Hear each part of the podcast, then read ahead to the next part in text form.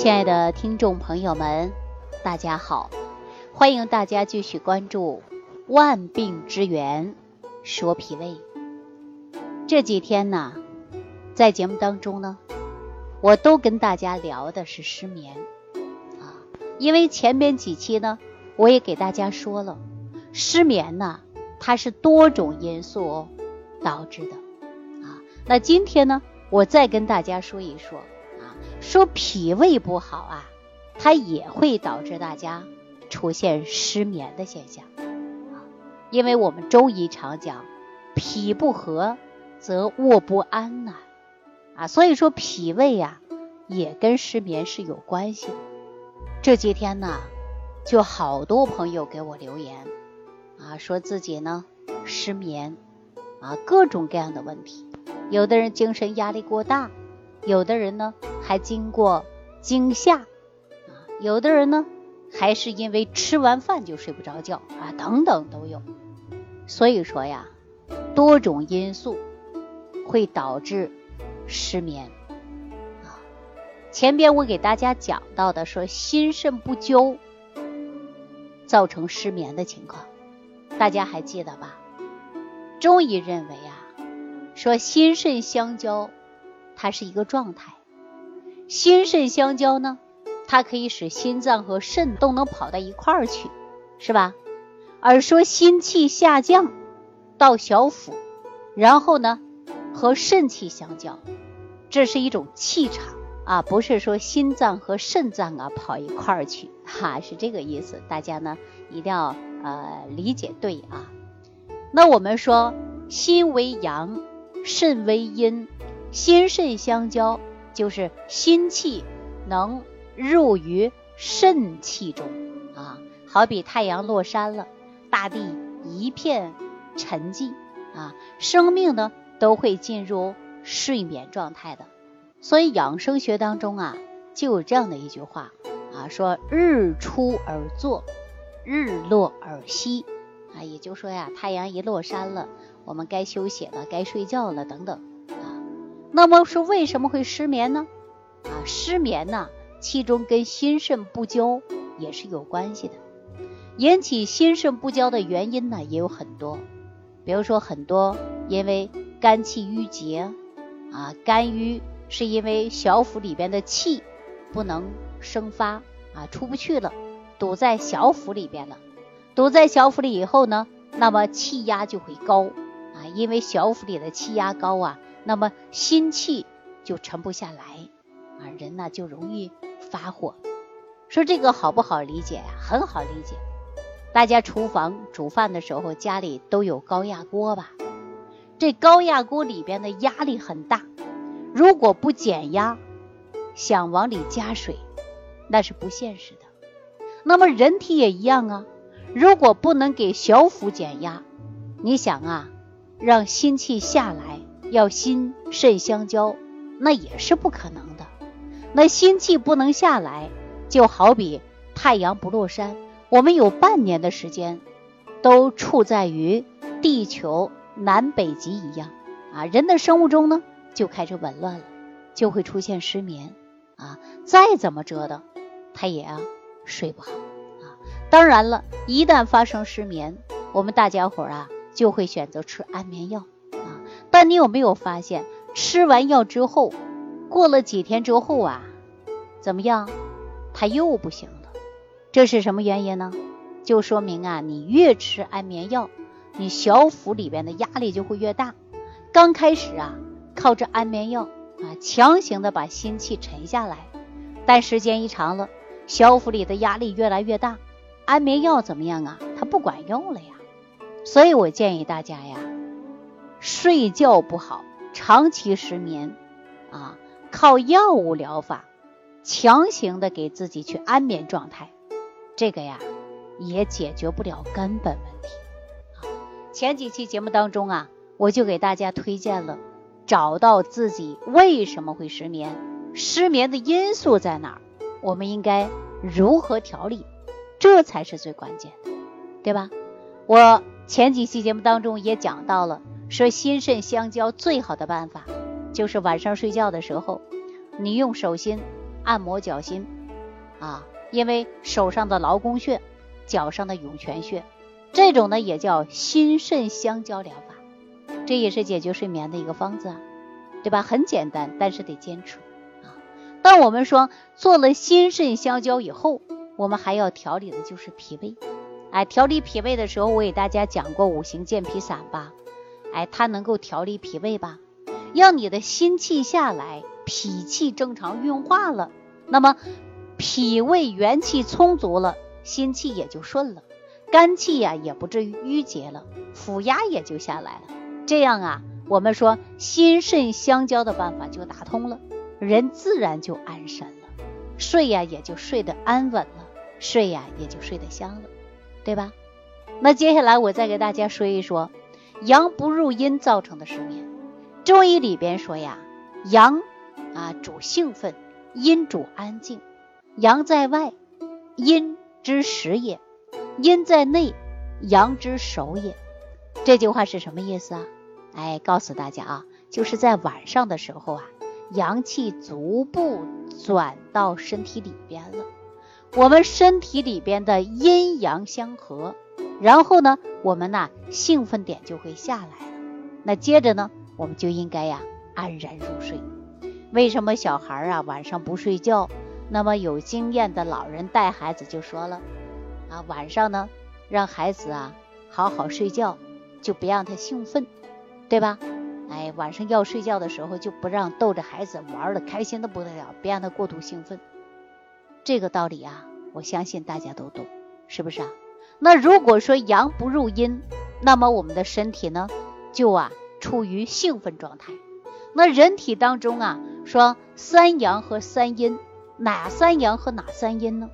三阳为太阳、少阳和阳明，三阴为太阴、少阴和厥阴啊。由阳入阴，通俗的来讲啊，就是由表入里的过程，既有太阳啊，入有少阳，又有少阳至于阳明啊。由阳明至于太阴，由太阴至于少阴啊，由少阴至于厥阴，就是人呐，卧气血归于厥阴肝啊，讲的是什么道理呢？在这里关键的一个环节啊，就是阳明到太阴的一个过程啊。我们说阳明经啊，经常会讲到经络，会给大家提到这些啊。以后呢，我会慢慢给大家来讲，也就是由于啊。阳转阴的关键环节，在这个环节一旦出现故障，那阳气自然就无法入阴了，人也就失眠了。说到这儿，可能很多人呢就会不太清楚啊，说什么叫阳明啊？我告诉大家啊，阳明在人体里指的就是胃啊，太阴呢指的就是脾。那《黄帝内经》当中啊，就说了这样的一句话。说胃不和，则卧不安呐。啊，那我们也有很多人用过半夏汤吧？这个半夏汤啊，就是《黄帝内经》中仅有的十个药方之一啊，专为失眠而设的。大家这回明白了吧？这里边关键的药材呀，就是半夏。半夏者，夏季的一半儿。我们都知道，夏季到秋季是大自然呐由阳转阴的过程。半夏生长于夏季一半儿，大自然的阳气正浓之时，正所谓的是阳极生阴啊。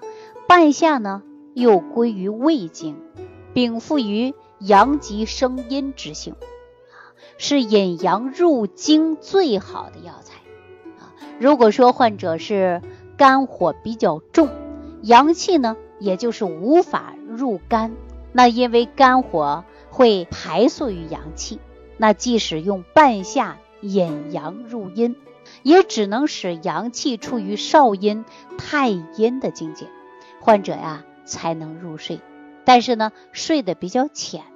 只有彻底倾泻于肝火之后，那人呐才能安然入睡。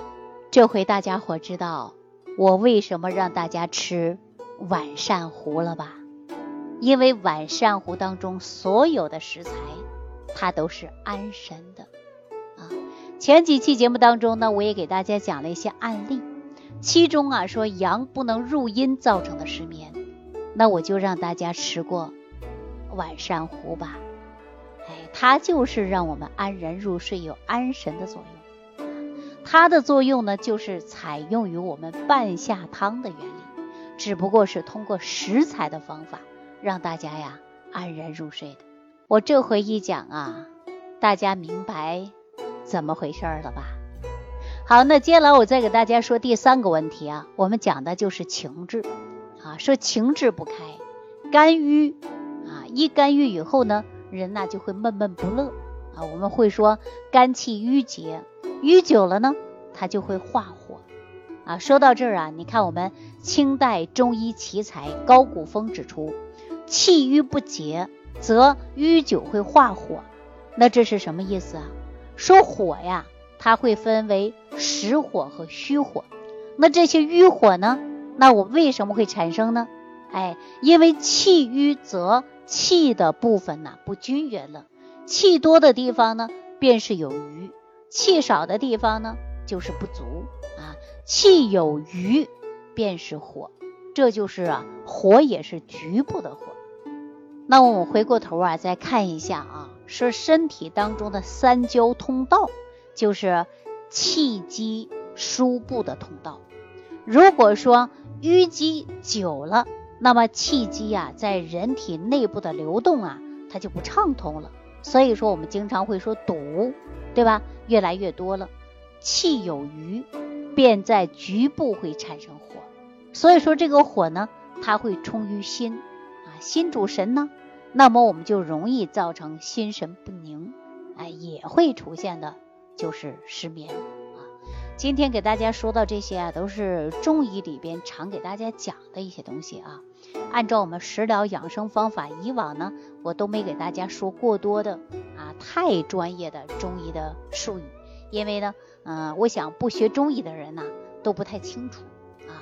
那学中医的人呢，我给大家这样一说呀，他自然懂了，可能啊也会觉得我给大家讲的比较浅啊。如果同行们、前辈们啊，如果我哪里讲的有不足的地方啊，大家可以给我做出指出啊。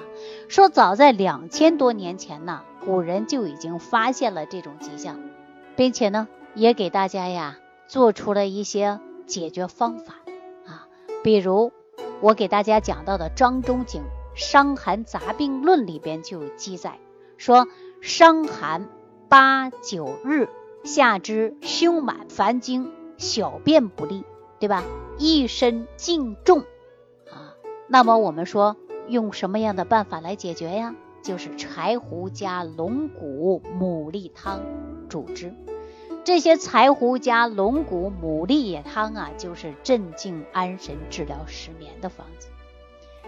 大家呀，说多学一点呢，还对自己还是有帮助的，是不是啊？那说到这里，可能很多朋友就问了：那你刚才说这句话呀，那是治疗失眠的吗？别着急啊，你一定要知道你是哪一类型的失眠。对吧？那么我们经常会说烦啊，烦躁不安，就会心火过旺，就会失眠，情绪不稳定啊，精神不集中，工作效率也差。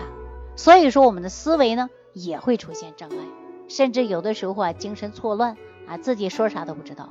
这种呢都是啊肝郁化火啊，肝郁化火里边呢就扰扰乱了你的心神，所以说呢你睡眠呐。就睡得不好了啊，大家知道了吧？所以说，对于严重失眠的问题，你还要知道你什么因素导致你的失眠，然后呢，我们才有很好的方子来帮你调理，是不是啊？中医讲到的就是辩证啊，这个辩证啊还是很关键的。但是大家知道自己是哪一种的失眠吗？具体是什么因素造成的失眠吗？如果说你知道了，我们当然就知道。如何调理？如果说你不知道，那有一些方子可能真的就不适合你啊。那我说到这儿，可能很多朋友说了，你为什么不能把方子全部公布呢？哎，不是不公布，因为大家呀，可能不知道自己是哪一种的失眠，有一些方子对你管用，有一些方子啊还是不管用。所以我建议大家呀，如果说真的失眠呐，你还可以找个中医给你辩证一下啊，看看你到底什么因素失眠，然后呢，我们说辩证才能有解决的办法，对不对呀？好，那这期节目当中啊，就给大家说到这儿啊。下期节目当中呢，我给大家说一说，嗯，寒湿和脾胃有没有关系？寒湿会不会引起失眠呢？啊，我下期节目当中啊，再跟大家聊这感恩李老师的精彩讲解。如果想要联系李老师，您直接点击节目播放页下方标有“点击交流”字样的小黄条，就可以直接微信咨询您的问题。祝您健康，欢迎您继续收听。